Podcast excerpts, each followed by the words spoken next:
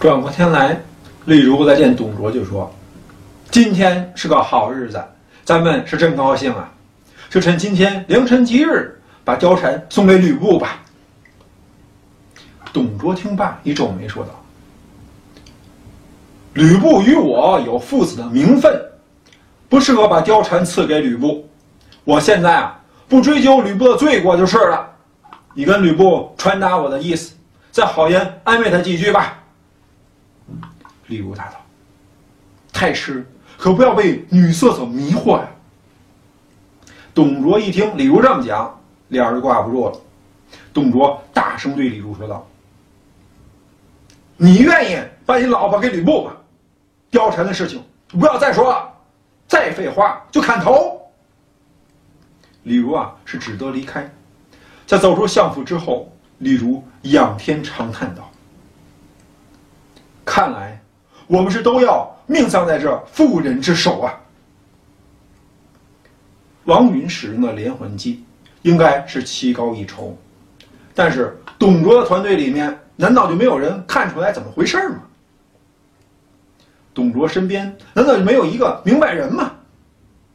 应该说，在一开始啊，貂蝉进入董卓与吕布之间的时候，还没有人察觉，但是啊，当因为貂蝉引发。董卓与吕布冲突的时候，董卓的重要谋臣李儒是看出苗头不对。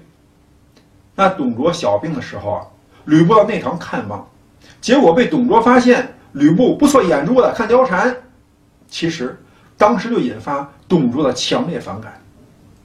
董卓甚至是禁止吕布日后入堂，那就意味着吕布与董卓的关系已经走向破裂。但是啊。幸好李儒及时发现，所以建议董卓化解矛盾。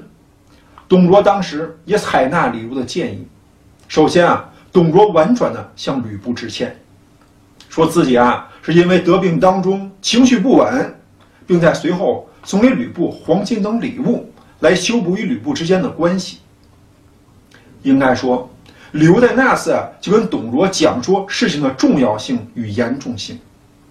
就是李儒是提醒董卓要以天下为重，并且啊，吕布是一员猛将，这是董卓争夺天下的有力支撑，可不要因小失大，从董卓这里就把吕布逼得谋反。当然，董卓第一次对吕布发怒，是因为吕布多看几眼貂蝉，而这一次在凤仪亭，董卓是撞见吕布与貂蝉在那里纠缠。那董卓啊，是把上次就强忍的怒火和现在的情绪反应一并爆发。董卓当时是什么都不顾，拿起画戟就往吕布身上扔。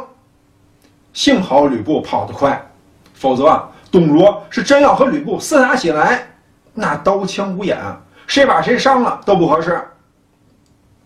这一次，李儒啊，又是及时发现问题，并且是立即提出解决方案。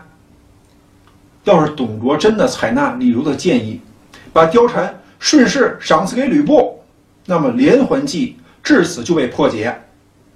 所以啊，李儒还是很厉害的。作为谋臣，李儒尽到了自己的责任，但李儒作为谋臣，也只能是提出建议而已。董卓作为团队领袖，最终是否采纳李儒的建议，可就很难说了。董卓与吕布啊是当事者迷，李儒置身事外，旁观者清。李儒啊早就劝说董卓不要因小失大，现在一看董卓与吕布为了貂蝉一个女子是当场动手，李儒啊要控制事态发展，不能让事情继续恶化下去。这哪还没到哪儿呢？董卓和吕布先打起来了，那还争夺什么天下呀？董卓是团队领袖，吕布是核心团队成员，这两个人啊，应该是相互支持、相互信任、亲如一家才是。那怎么解决这场矛盾冲突呢？李儒的方案是让董卓把貂蝉送给吕布。这是不是像后面貂蝉所说，李儒跟吕布是一伙的？这哥俩一起琢磨董卓呢？一个追求董卓的爱姬，一个建议啊，干脆把貂蝉送吕布。李儒实际上是站在董卓团队的立场来思考建议。现在董卓与吕布啊都是站在个人利益得失的角度来看待事情，视角不同，立场不同，必然导致感受的不同。观察事物、思考问题的立场差别，恐怕才是当事者迷、旁观者清的意义所在。李儒是认为，董卓作为团队领袖，要能够以更大的利益、以天下霸权为目标，所以啊，用天下利益来衡量。貂蝉不过是一名有些姿色的女子而已。为了一个貂蝉，使得团队领袖与重要核心团队成员之间决裂，是完全没有必要。当然，李儒之所以能够如此冷静理性的看待纷争，与李儒啊对貂蝉没有任何感情纠葛有很大的关系。现在董卓与吕布是都对貂蝉深度迷恋而无法自拔。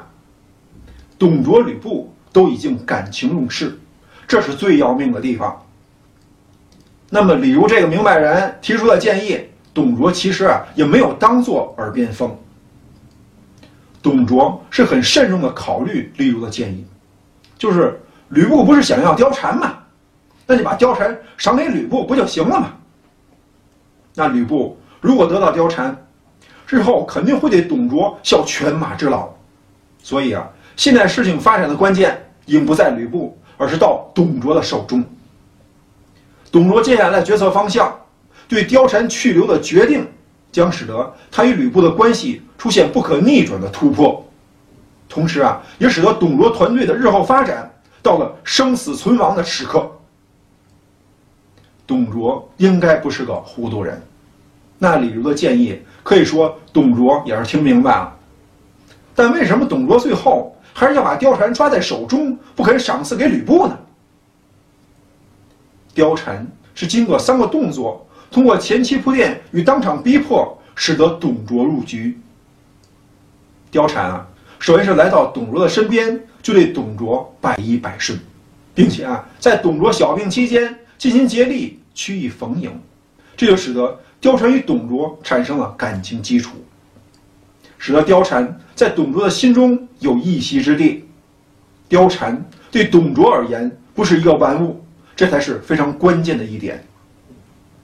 貂蝉在董卓心中的位置，迫使董卓不能把貂蝉随意丢弃，拱手相让。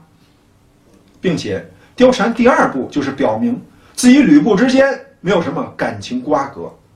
现在的情况啊，是吕布单相思，甚至发展到。趁董卓不在的时候，就来找貂蝉调戏。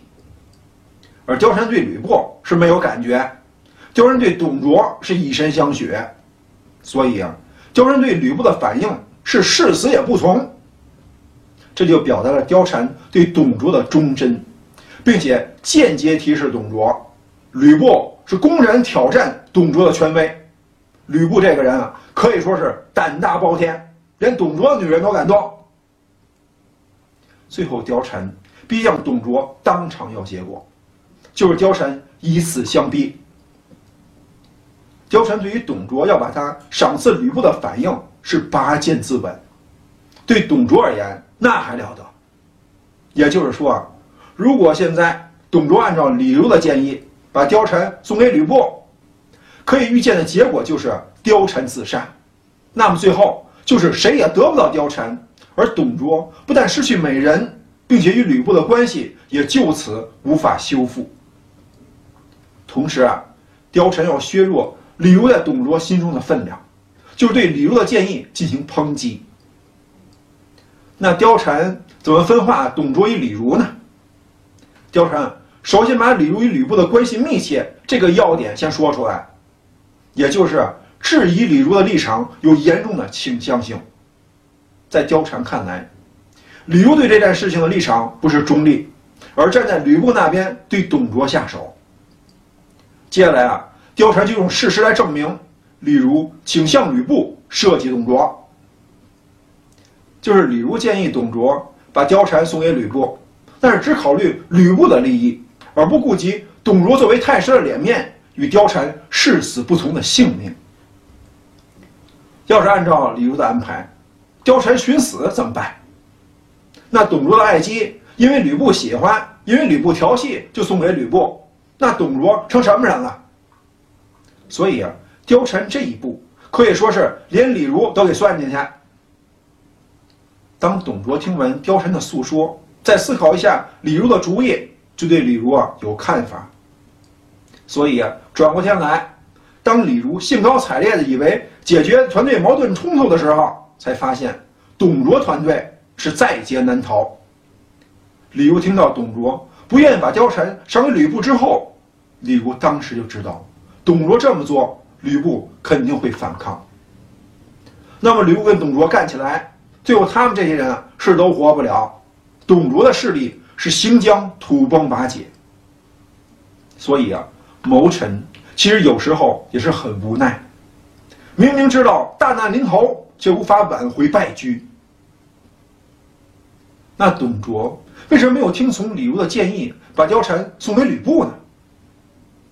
董卓对貂蝉啊是英雄难过美人关。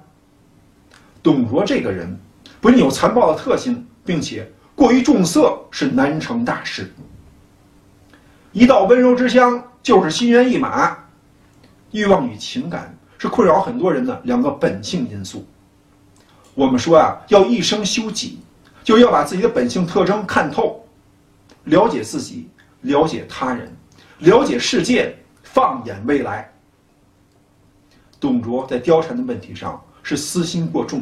而没有把团队组织的未来考虑进去，在董卓的决策权重当中，貂蝉啊已经超过吕布，但是在对外的团队竞争当中，貂蝉对董卓团队的积极意义有限，而吕布对董卓团队的支撑作用重大。董卓这次的决策性失误，钦定貂蝉放弃吕布的做法，便会在日后产生严重后果。但是董卓现在有些忘乎所以。这跟董卓已经取得阶段性成果有很大的关系。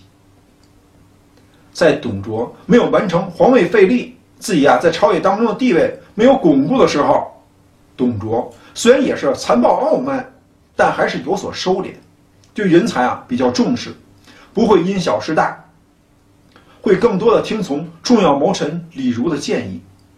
那个时候的董卓还算是有团队领袖的风范。但是，当董卓已经完成第一阶段的人生规划，朝廷上下也都有过强烈反弹，但他董卓还是毫发无伤的时候，董卓自然而然就有些狂妄的资本。